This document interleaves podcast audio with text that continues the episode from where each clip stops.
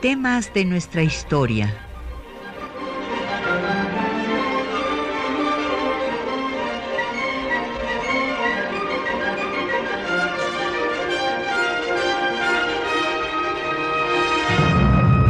Un espacio que difunde el conocimiento del pasado para comprender nuestro presente.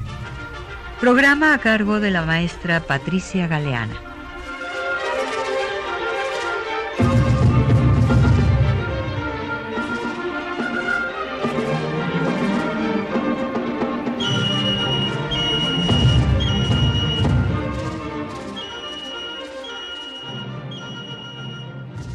Bienvenidos a temas de nuestra historia. En el marco del 160 aniversario de la promulgación de la Ley Iglesias sobre aranceles parroquiales para el cobro de derechos y obvenciones del 11 de abril de 1857, les presentamos la sesión impartida por la doctora Patricia Galeana en el curso de verano del Instituto Nacional de Estudios Históricos de las Revoluciones de México, dedicado a los principales acontecimientos y personajes de la Reforma Liberal en México. Como cada viernes, tenemos libros para nuestros radioescuchas relacionados con el tema a tratar. En esta ocasión ponemos a su disposición el título La definición del Estado mexicano, publicación coordinada por la doctora Galeana y editada por el Archivo General de la Nación. Llámenos, háganos llegar sus preguntas y comentarios a los teléfonos 55 36 89 89 al 01800 505 26 88 desde el interior del país sin costo. Deje un mensaje en el correo de voz al 55 23 32 81 al correo electrónico temas de nuestra historia arroba yahoo.com.mx también puede comunicarse con nosotros vía Twitter en arroba temas historia o por Facebook diagonal temas de nuestra historia UNAM. Escuchemos a la doctora Patricia Galeana. En primer lugar, hay que recordar que si bien nosotros hacemos énfasis en que fue una revolución, en realidad en nuestra historia este movimiento político, económico, social y cultural ha pasado con el modesto nombre de reforma. Sin embargo, fue una revolución y una revolución yo me atrevería a decir que tuvo características en algunos aspectos más trascendentes que los otros movimientos revolucionarios, sobre todo en el aspecto cultural, y ahora lo vamos a ver. Eh, en México, el liberalismo, porque hay que recordar que se habla de la reforma liberal, el liberalismo llegó por diversas vías. Desde luego, la influencia más marcada, por razones obvias, fue la del liberalismo español, en donde eh, pues también hubo un movimiento contrario al absolutismo de la monarquía española que va a ser el que dé lugar a la primera constitución que se dan a sí mismos los españoles, que es la constitución de Cádiz. Y hago hincapié en que mismo, porque en realidad la primera constitución que tuvieron los españoles se las otorgó Napoleón y fue la constitución liberal de Bayona. Este fue realmente el primer, el primer eh, documento constitucional que limitó al régimen absolutista en la península y que llevó a ella ideas eh, trascendentes del movimiento revolucionario francés. Hay que recordar que en la Carta de Bayona, que es una carta otorgada porque no fueron elegidos los representantes del pueblo español, sino eran los afrancesados que estaban de acuerdo con estas ideas ilustradas los que la aprobaron. Fue un proyecto que además les dio Napoleón. Pero eh, tuvieron en esta carta elementos tan importantes como la prohibición de la tortura y una serie de garantías individuales que eran totalmente ajenas a la cultura española. Entonces, bueno, este liberalismo español depurado de ataques a la religión llegó mayoritariamente a la Nueva España, pues por ser esta parte del imperio. Pero también llegó directamente el liberalismo francés. También hubo una influencia directa de este liberalismo ateo, este liberalismo que habla de las garantías eh, del hombre y del ciudadano y que surge en oposición al absolutismo francés y que está en, la Declaración Universal de los Derechos del Hombre y del Ciudadano de 1789. Y este liberalismo llegó en forma directa eh, clandestinamente. Hay inclusive algunos cronistas que refieren que las eh, ideas de Voltaire, inclusive estampas con su efigie, circulaban clandestinamente en los monasterios. Ustedes ya saben que muchas veces basta que se prohíba algo para que esto circule con mayor rapidez.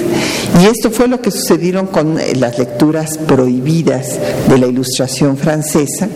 Entonces, en efecto, llegaron estos textos, llegaron volúmenes de la enciclopedia, por ejemplo, eh, encontramos a Miguel Hidalgo y Costilla intercambiando volúmenes de la enciclopedia con Manuel Abadi Queipo. Por ahí algún eh, colega ha dicho que Hidalgo no tuvo influencia de los liberales franceses, que porque nada más se dedicaba a leer la literatura eh, del siglo XVII. Pero bueno, eh, si tenía los ejemplares de la enciclopedia, ahí estaba leyendo a Rousseau, porque tal vez este colega no sepa que la mayor parte de las voces que están en la enciclopedia las escribió Juan Jacobo Rousseau. Entonces, un ejemplar de la enciclopedia pues tenía obviamente ideas de Rousseau que era pues de lo más radical eh, de los ilustrados franceses. Entonces, llegó pues también esa influencia directa de Francia en forma suberticia. Pero por otra parte, también hay otro tipo de liberalismo que va a tener influencia en México, que es el que se va a desarrollar en Estados Unidos. Ese es el liberalismo inglés, el liberalismo de John Locke, de David Hume, que eh, había logrado en, las, eh, en Inglaterra el movimiento de la Glorious Revolution, que acabó con el monarca, y que después va a continuarse en Estados Unidos en la constitución de aquel país que hay que recordar que es la primera constitución que existe después de la del siglo XIII, de la de 1215, del Bill of Rights que habían puesto los terratenientes ingleses como límite al poder de los reyes de la corona británica. Entonces, este el liberalismo que se desarrolla en Estados Unidos también va a tener un impacto en México. Son los vecinos, se han independizado rápidamente en una guerra de cuatro años, han desarrollado un sistema estable políticamente y es un ejemplo a seguir no solamente para México, sino para el mundo. Todos los países latinoamericanos tomaron como ejemplo a la constitución estadounidense, a su régimen presidencial, a su sistema federal. Incluso los propios franceses tuvieron que voltear los ojos para sus constituciones a la constitución norteamericana por haberse dado primero. Entonces, este es otro liberalismo. Y claro, también el liberalismo que podríamos llamar espontáneo, que surge de la lucha en contra de la opresión, que también va a desarrollarse en la última Nueva España, como la llamó un querido colega que ya no está con nosotros, Roberto Moreno y de los Arcos, y que eh, consistía en la resistencia a la opresión. Estas ideas del liberalismo van a ir evolucionando en nuestro país a lo largo del siglo XIX. Hay seis etapas y pues la primera etapa desde luego es la de la lucha por la independencia y el primer liberal es Miguel Hidalgo, que además de tener la influencia obvia de la cultura española y, también de la cultura escolástica, también va a tener esta influencia directa de la cultura francesa, con el dominio que tenía de la lengua y con la constancia que tenemos de que tuvo en su poder ejemplares de la enciclopedia y va él a identificar la idea de libertad con la de independencia. No se puede ser libre si se es dependiente. Esto que ahora nos parece una obviedad, pues no lo era tanto al inicio del siglo XIX y fue una eh, unión conceptual muy importante. En el proyecto liberal de Hidalgo, él planteaba la independencia absoluta de este reino, como se le llamaba en ese momento, pero no quedó eh, con la idea de establecer una monarquía, puesto que él mismo estableció una república, un gobierno en Guadalajara con un gabinete, nombró un embajador, etc. Entonces, políticamente buscaba pues la independencia para que hubiera libertad, con un régimen republicano y en materia económica con la supresión de alcabalas y estancos, de tributos, una de sus frases es no hay más rey ni tributos, ahí en la parroquia de eh, eh, Dolores, después va a dar el paso más significativo sin duda de eh, este proceso incipiente del liberalismo mexicano, que fue en el ámbito social la abolición de la esclavitud y la supresión de las castas. En materia cultural no hubo cambios, puesto que él mismo participaba de la cultura católica y consideró a los bienes de la iglesia como bienes sagrados.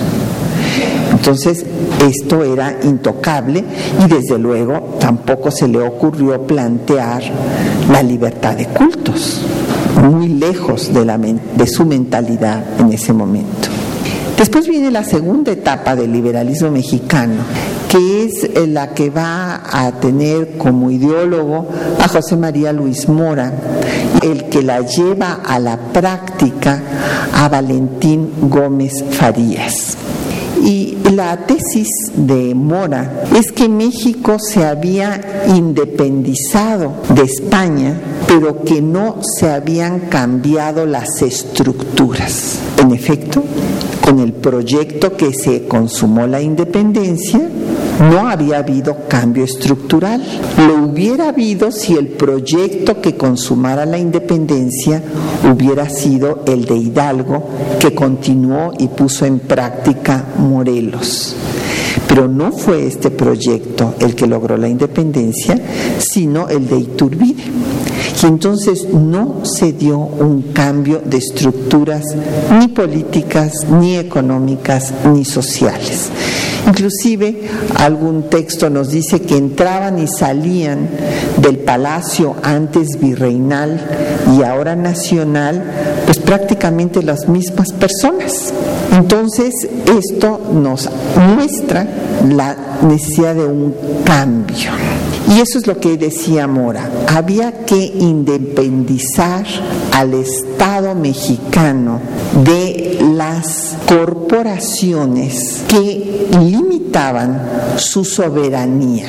El Estado mexicano no era verdaderamente soberano. ¿Qué quiere decir esto de soberano? Pues ser soberano es ser la última instancia del poder en el territorio que comprendía México. Y esto no era así.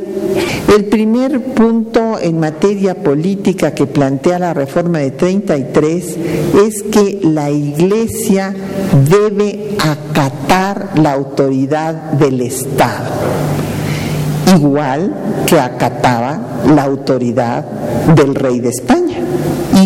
Entonces, eh, bueno, en efecto, ustedes recordarán que con el rey de España se había dado, con la monarquía española, una alianza, casi diríamos una fusión entre la iglesia y el Estado. Se habían mezclado los asuntos políticos con los religiosos, los eclesiásticos con los civiles. La iglesia trabajaba al servicio del Estado. Entonces, claro, la iglesia se encargaba de la educación, se encargaba de las obras pías, de todas las instituciones eh, de prestaciones sociales. Esto le correspondía a la iglesia, pero prácticamente como órgano del Estado. Entonces Mora lo que plantea es que eh, la iglesia tiene que acatar la autoridad de los gobiernos mexicanos y que el Estado de México va a ejercer el patronato. Pues la iglesia dice de ninguna manera, porque el patronato es una concesión, no un derecho que el pontificado otorgó a la corona española para facilitar la evangelización pero no está dispuesto a otorgarlo al gobierno mexicano. Entonces, como ven aquí, pues surge este debate por la soberanía. Y la iglesia no acepta el patronato y por lo tanto viene una reacción en contra de esta reforma al grito de religión y fueros. Inclusive hay levantamientos armados. ¿Por qué religión y fueros están, desde luego, los jerarcas eclesiásticos, pero también se involucra en ese levantamiento la jerarquía del ejército? Porque Mora señalaba, y Gómez Farías lo puso en práctica con su legislación, que debería de haber una autoridad civil que estuviera por encima de la corporación eclesiástica y de la corporación militar. Inclusive eh, su proyecto consistía en desaparecer, suprimir al ejército que existía, que era un ejército pretoriano, eh, que se eh, servía al mejor postor, al pretor, como en la antigua Roma, y que había sido primero el ejército realista, después se había convertido en el ejército trigarante, después iturbidista y finalmente santanista. Y este ejército se había convertido en el desideratum de la vida nacional. ¿Por qué? Porque los ejércitos toman el poder en todas las guerras a lo largo de la historia de la humanidad. Es muy fácil que el ejército salga del cuartel, lo difícil es que vuelva al cuartel. Entonces, en este escenario, tenemos que México había tenido 11 años de guerra insurgente, más del doble que lo que habían tardado en Estados Unidos para concluir su guerra, porque además allá tuvieron el apoyo de Lafayette, el apoyo de Francia directamente. En México no. Fueron 11 años terriblemente desgastantes que acabaron con la economía de lo que quedaba de aquella que era la joya de la corona española. Y después de esos 11 años había tenido 15 años la amenaza de la reconquista. porque 15 años tardó España en reconocer la independencia, hasta 1836. Y apenas había reconocido la independencia, empieza el acecho de otras potencias para ocupar el lugar que había dejado la antigua metrópoli.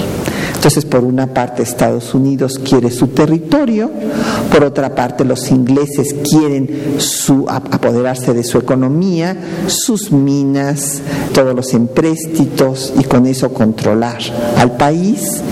Y también Francia, pues quería extender su imperio colonial.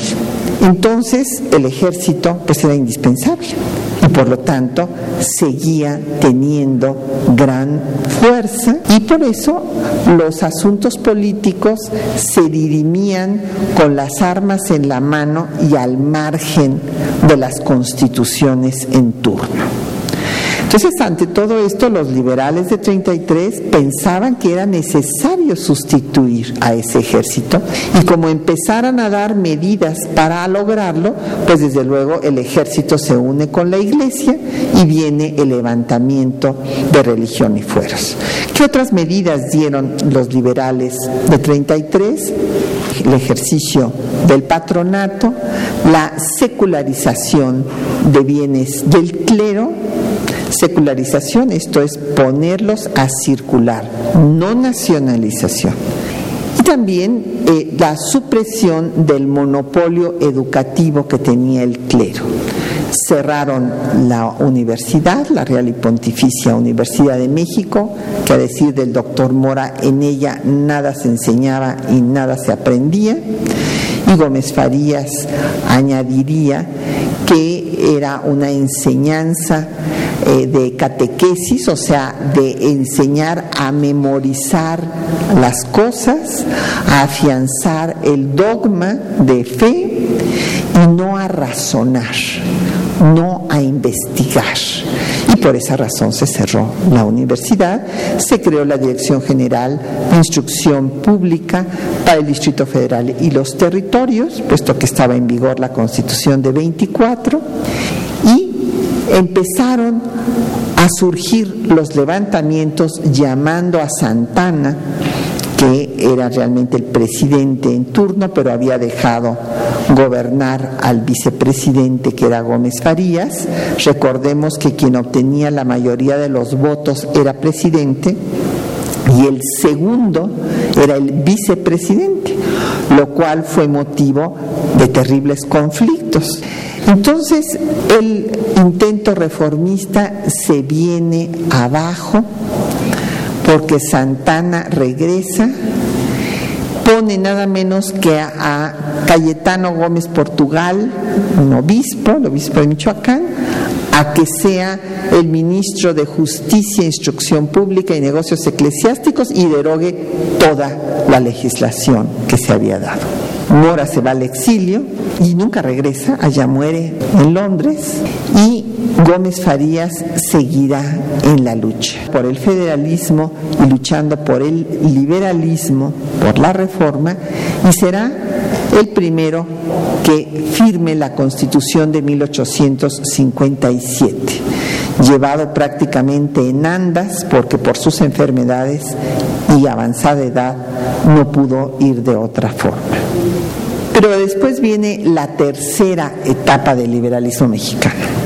Este es un proceso que va a iniciar en 1855 y que va a culminar en 1860 con la máxima de todas las libertades, que es la libertad de creer o no creer en ninguna religión.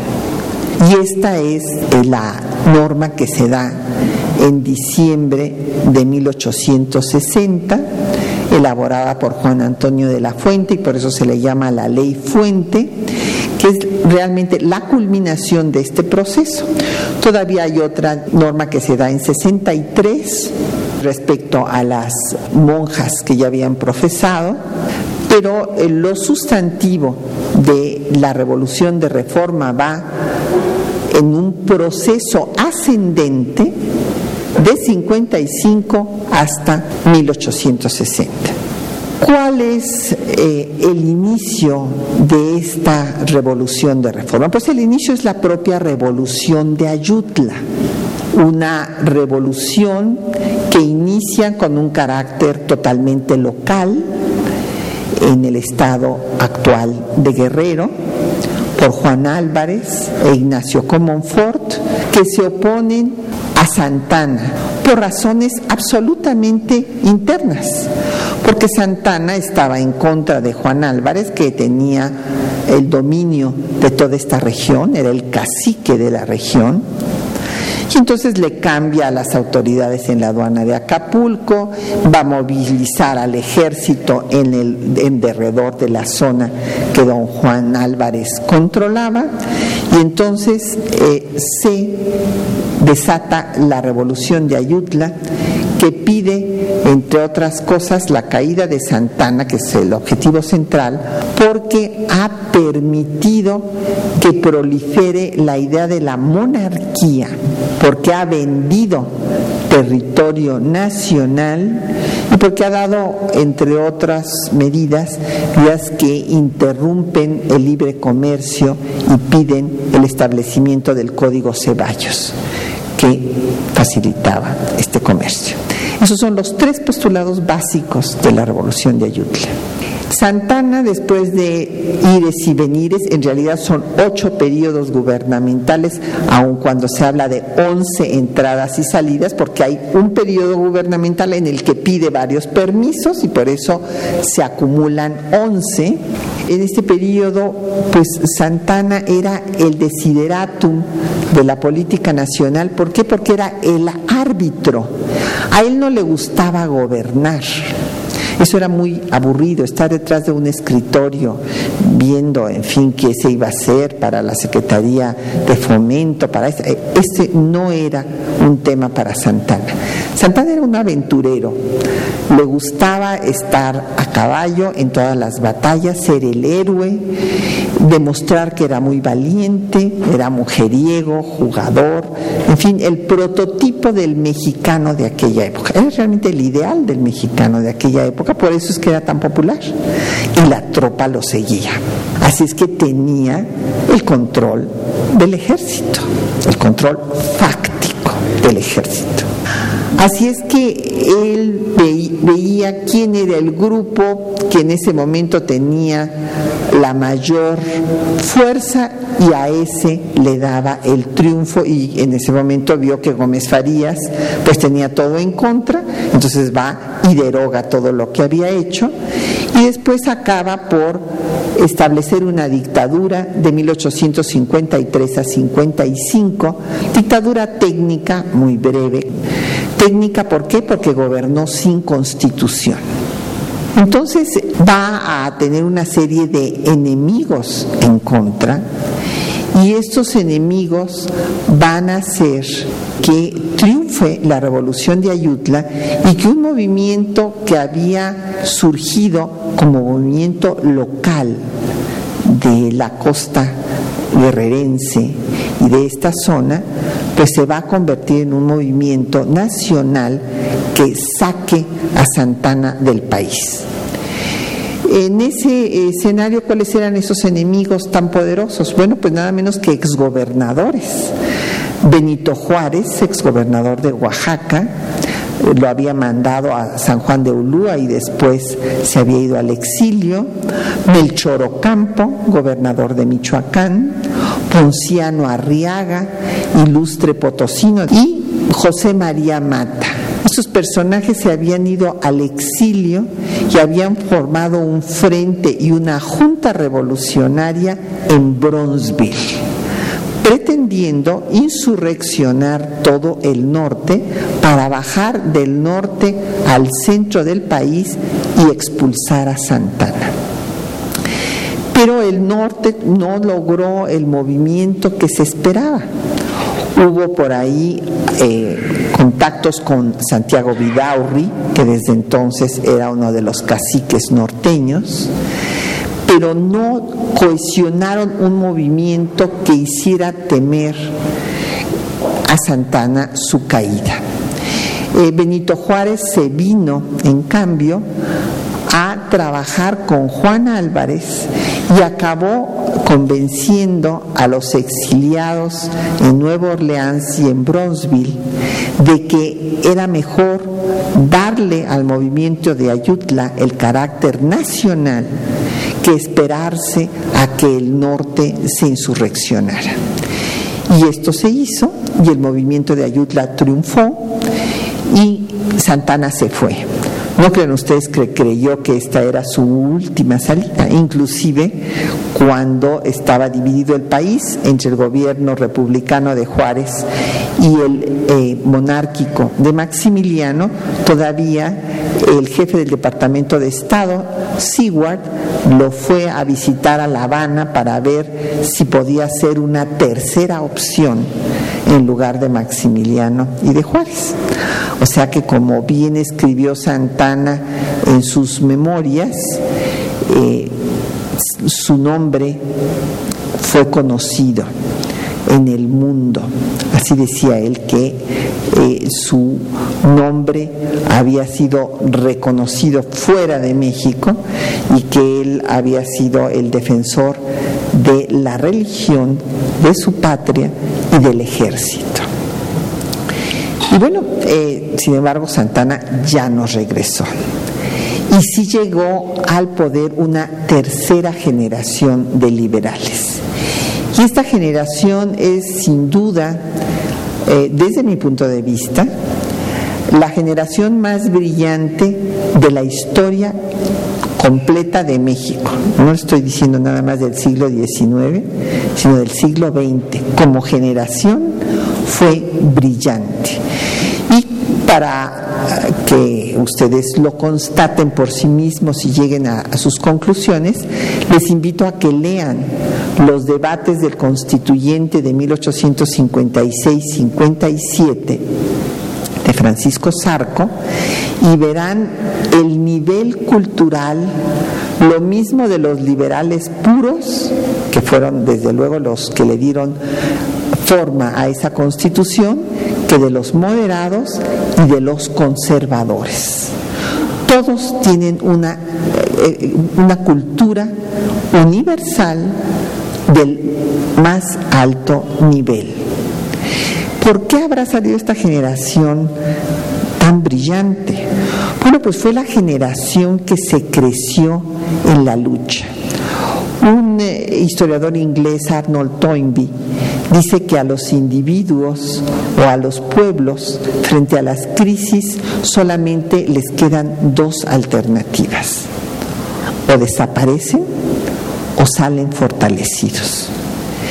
Y evidentemente esta generación se creció en la lucha, porque les tocó vivir los vaivenes de Santana, la pérdida de más de la mitad del territorio nacional, que fue una sacudida para los que tenían conciencia de lo que eso significaba terrible, porque México debería de ser la cabeza de toda Hispanoamérica y con ese, esa eh, terrible pérdida sintieron que no iban a poder ser la potencia que esperaban, fue un trauma. No obstante eso y las luchas entre federalismo y centralismo, fue una generación que se fortaleció en estas luchas. Y llega al poder, llega al poder este puñado de liberales que se habían enfrentado a Santana, que habían sufrido cárceles y exilio y que ahora están dispuestos a llevar a cabo la reforma. En esta reforma empiezan con medidas muy moderadas. Hay unas leyes que podemos llamar reformistas, que son las que se dan antes de la Constitución de 57. La ley Juárez, la ley Lerdo, la ley Iglesias, la ley La Fragua. ¿Qué es lo que marcan estas leyes? La ley Juárez, que como el mismo don Benito escribió, fue la chispa que desató la rebelión en contra, es una ley que es la primera reforma de la administración de justicia. Quiere, como buen liberal, que haya igualdad frente a la ley. Se acordarán de los lemas de la Revolución Francesa. La Revolución Francesa era libertad, igualdad y fraternidad. Y la igualdad no era el concepto socialista, porque estamos en 1789, el manifiesto comunista es de 1848. Es la igualdad jurídica la igualdad frente a la ley, que se acabe con los fueros y los privilegios que tenían ciertos grupos sociales que los ponían por encima del resto de la ciudadanía. Entonces, eh, en este escenario lo que hace no suprime los tribunales especiales del clero y del ejército, sino simplemente evita que ventilen derechos del orden común, perdón, derechos, delitos del orden común. Esto quiere decir que si alguno de nosotros cometía un delito, pues no lo iba a poder juzgar un tribunal eclesiástico, como si lo podía hacer antes, sino que solamente juzgarían a los de su fuero, por eso es que no suprime todos los fueros, o sea, del fuero eclesiástico. Sin embargo, si un cura cometía un delito del orden común, esto es decir, un homicidio, pues no lo podía juzgar simplemente el tribunal eclesiástico, tenía que ser juzgado por un tribunal civil, porque ya no era una infracción a la vida religiosa, era una infracción a la sociedad en su conjunto y el Estado tenía que juzgarle. Esto fue suficiente para que hubiera un escándalo. El obispo Clemente de Jesús Munguía le escribió a Juárez diciendo que él no podía dar semejante decreto sin la autorización del Papa. Fíjense lo que está diciendo.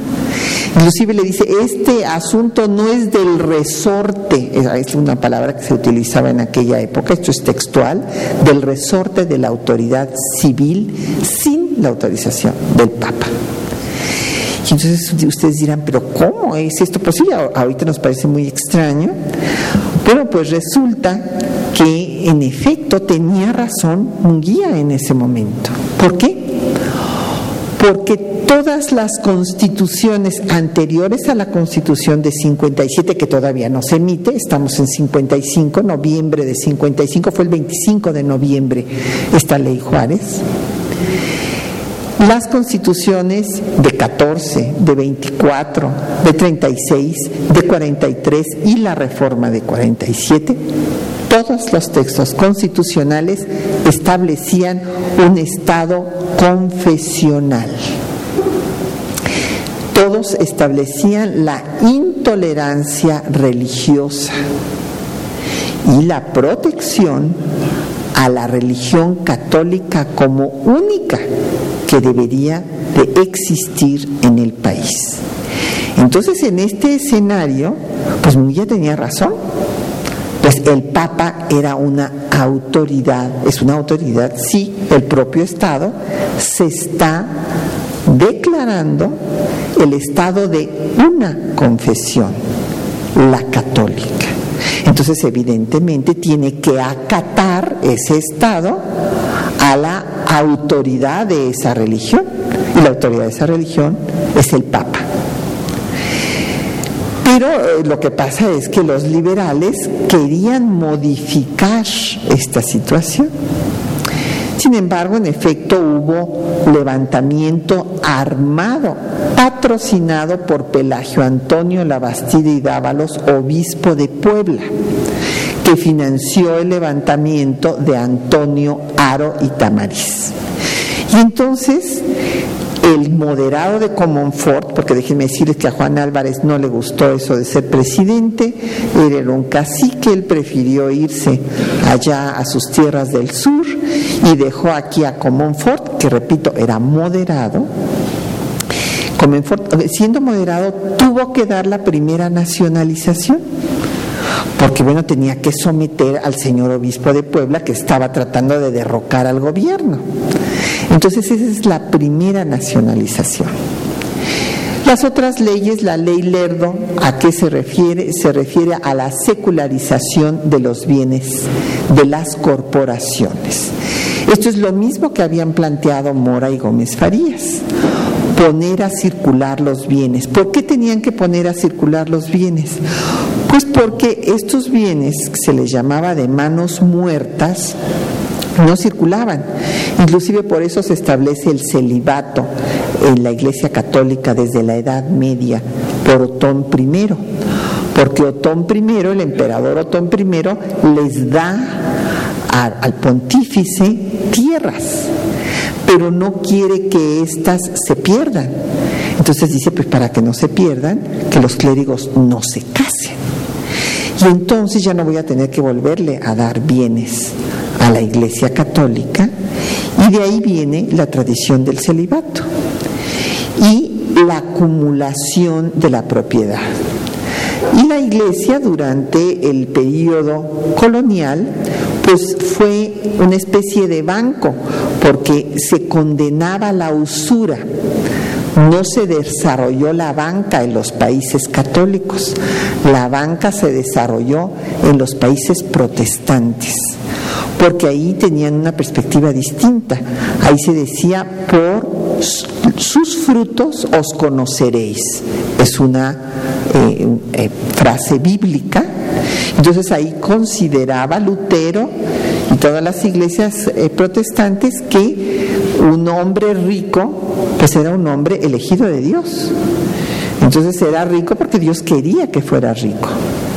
Entonces promovían la riqueza y el por eso se desarrolla más el capital en los países protestantes y no en los países católicos.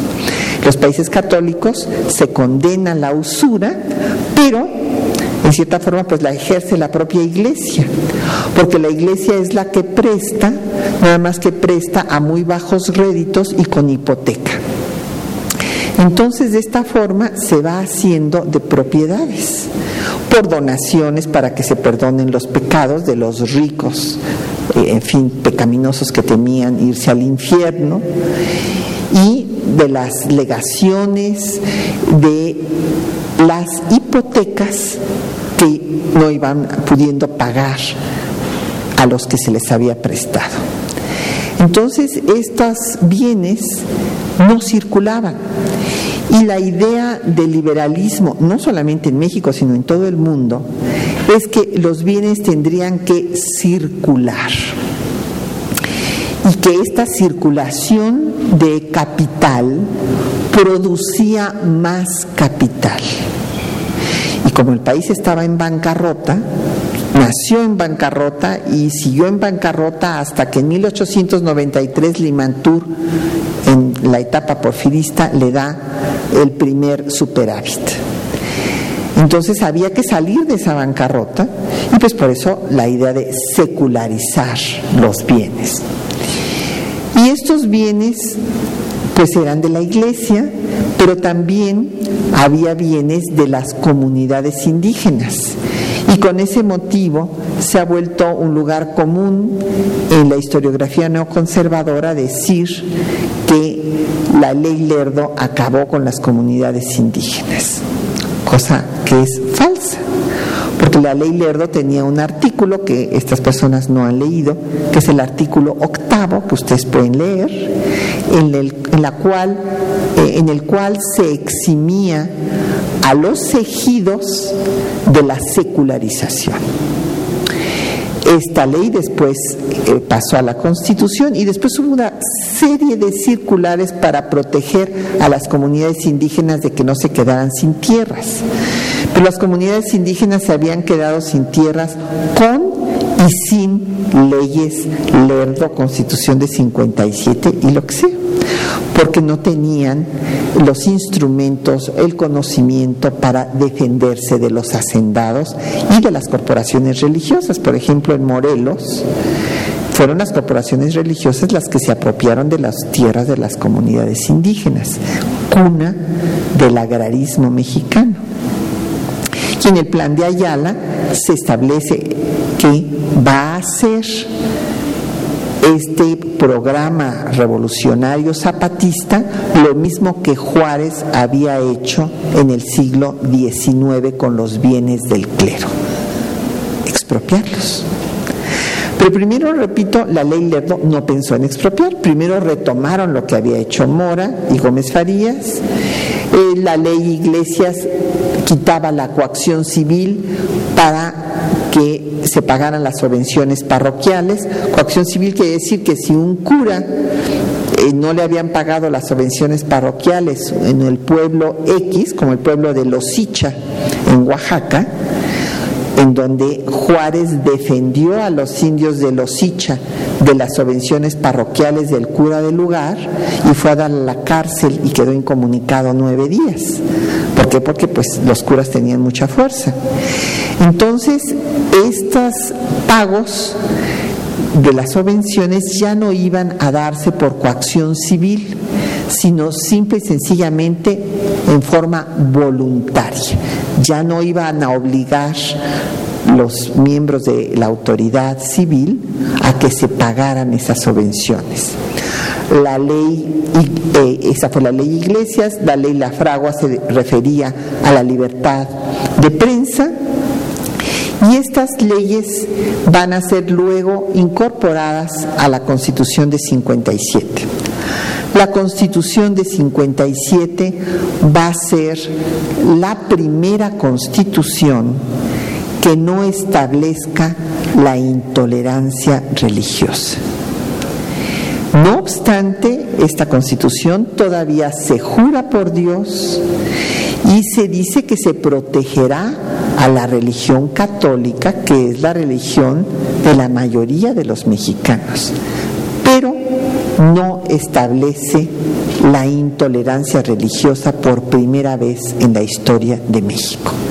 Y esta es la causa de que sean excomulgados todos los que juraron esta constitución, porque la jerarquía eclesiástica no quiere perder el monopolio religioso y niega la absolución a todos los que no se retracten del juramento de esta constitución que es considerada por la clerecía como una constitución contraria a las creencias religiosas del pueblo de México. Esta constitución de 57 da otra norma más, que es el artículo 123 de esa constitución, por medio del cual se faculta al Estado para legislar en materia religiosa. O sea, está asumiendo la soberanía del Estado. El Estado está por encima de todas las instituciones, incluida la Iglesia Católica, en su territorio. Es la última instancia del poder. Y en este artículo es en el que se va a basar las leyes de reforma que se den en Veracruz. Ante esto, pues no hay ya reconciliación posible, porque excomulgándose a todos los que juraran la Constitución, pues lo único que quedaría es que los miembros del constituyente se retractaran y la Constitución desapareciera después de que fue la Constitución que se trabajó por más tiempo, se trabajó todo un año para hacerse esta Constitución con representantes de todos los grupos. Había moderados, conservadores, liberales y liberales radicales. Entonces el Estado no podía hacer eso y vino evidentemente la guerra civil. La guerra civil de reforma que duró tres años y en medio de ella se dieron las leyes de reforma, que son cuatro leyes y cuatro decretos. Las cuatro leyes eh, van a marcar ya la definición de México como un Estado laico ya no será México un Estado confesional, como había sido en las constituciones anteriores, sino que con la constitución de 57 y las leyes de Veracruz se crea un Estado laico. ¿Qué quiere decir esto de laico? Porque también la palabra laica tiene diversas interpretaciones y la Iglesia utiliza el término laico. Los laicos son los que no son eclesiásticos, o sea, los que no son sacerdotes, esos son los laicos. Pero eh, laicos en griego o laicus en latín significa lo que está ajeno a la autoridad eclesiástica, fuera del orden religioso. Y un Estado laico es un Estado neutral. Es el único que garantiza un régimen democrático, porque en él tienen cabida lo mismo los religiosos de la religión que sea, católica, cristiana, musulmanes, budistas, los que no tienen ninguna religión.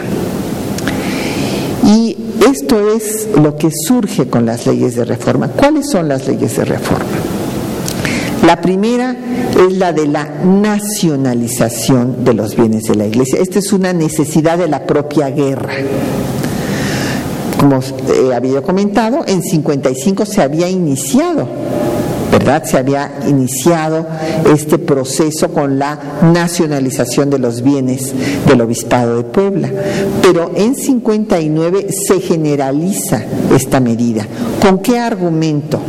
Con el argumento de que la Iglesia ha auspiciado la guerra civil y debe indemnizar a la República por ello y por esto se da la nacionalización de los bienes de la Iglesia. Se da la ley del matrimonio civil, es en esta donde viene la separación de los eh, asuntos religiosos y civiles, eclesiásticos y eh, civiles, en el sentido de que al Estado mexicano ya no le va a interesar ejercer el patronato. Esta es la gran diferencia. Ustedes, a nosotros no vamos a nombrarles los obispos, no vamos a decirles dónde abran una parroquia o dónde no la abran. Esos son asuntos internos de la iglesia. Hay una separación entre iglesia Estado, una verdadera independencia del Estado de la iglesia católica. Y entonces en este escenario se establece que el matrimonio religioso no será, no surtirá efectos jurídicos, sino que las parejas necesitan contraer el matrimonio civil. Eh, la otra ley es la ley del registro civil, puesto que antes el Estado español había dejado en manos de la Iglesia católica pues en realidad el control de todos los ciudadanos, desde que nacían hasta que morían, porque el control de los nacimientos se tenía por los bautismos. Y lo mismo de las muertes por las defunciones. Pero ahora surge el registro civil. El Estado asume esas funciones como Estado soberano. La cuarta ley es la ley de libertad de cultos. Porque en 57 habían perdido eh, la votación para establecer la libertad de cultos. Y solamente lo que logró Ponciano Arriaga en la comisión redactora de la Constitución fue no establecer la intolerancia Pero esto fue una argucia parlamentaria, porque esto ni siquiera había sido votado. Lo que se había votado es el proyecto de constitución en el cual en el artículo 15 se establecía la libertad de cultos. Y esa votación la perdieron los liberales puros. Pero fueron muy hábiles y convencieron en la comisión redactora de que está bien, no podemos establecer la libertad de cultos, pero no prohibamos que pueda haber otra religión. Claro que de esto se dieron cuenta perfectamente los jerarcas eclesiásticos, por eso condenaron esta constitución. Pero entonces, en 60, ya cuando se está ganando la guerra, en diciembre de 60, es cuando se da esta ley, la ley de libertad de cultos. ¿Y cuáles son los cuatro decretos? Porque les dije que eran cuatro leyes y cuatro decretos. Los cuatro decretos son la secularización de los cementerios para que no eh, quitarle también este monopolio a la iglesia. La iglesia tenía el monopolio de los campos santos, entonces por ejemplo Gómez Farías pues no pudo ser enterrado en un campo santo porque pues era un hereje que se había atrevido a tocar los bienes de la iglesia, entonces lo enterraron en el jardín de su casa, en donde está actualmente el Instituto José María Luis Mora en, en Miscuac. Entonces se acaba con ese monopolio y se secularizan los cementerios. Se secularizan también los hospitales. El Estado va a asumir todas estas funciones sociales que el Estado español había delegado en la Iglesia. Se va a secularizar a las corporaciones religiosas. ¿Qué quiere decir esto? Que se considera contrario a la Constitución el que, a una, que una persona abdique de su libertad y se quede de por vida metido en un convento. Desde luego esta era una medida también política. Las corporaciones religiosas estaban en pie de guerra contra el gobierno liberal, pues el gobierno liberal las suprime.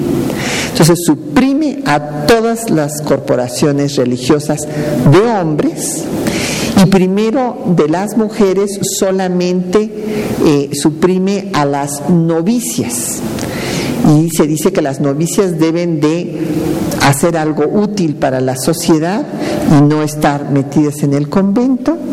Y después, en 63, esta era la otra norma que les decía, se suprime también a los eh, conventos eh, de monjas que ya habían profesado y los convierten en hospitales y en casas para, eh, pues estaba la resistencia republicana en contra de los franceses. Todo este corpus es lo que conocemos como las leyes de reforma y es lo que nos da el fundamento del Estado mexicano como un Estado laico. Evidentemente fue un proceso muy difícil que costó pues vidas, que fue eh, realmente traumático el cambio de una sociedad intolerante a una sociedad abierta, a una sociedad cerrada a una sociedad abierta. Por eso hablo de que fue una revolución cultural de la mayor profundidad, porque la intolerancia religiosa se había establecido desde la conquista española. Entonces, cambiar esa estructura, pues fue, repito, una revolución cultural de la mayor profundidad. Agradecemos su atención y a las personas que hacen posible este programa. La doctora Patricia Galeana, titular de este espacio. Juan Stack y María Sandoval en la locución. Socorro Montes en los controles de audio. Quetzalín Becerril en la producción. Y Erlinda Franco y Jacqueline Santos en los teléfonos. Hasta el próximo viernes.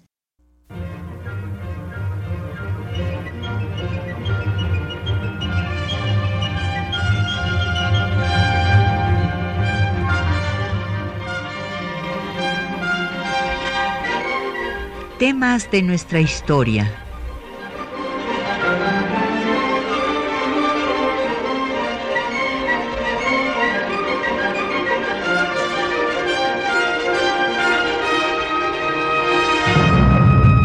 Espacio que difunde el conocimiento del pasado para comprender nuestro presente. Programa a cargo de la maestra Patricia Galeana.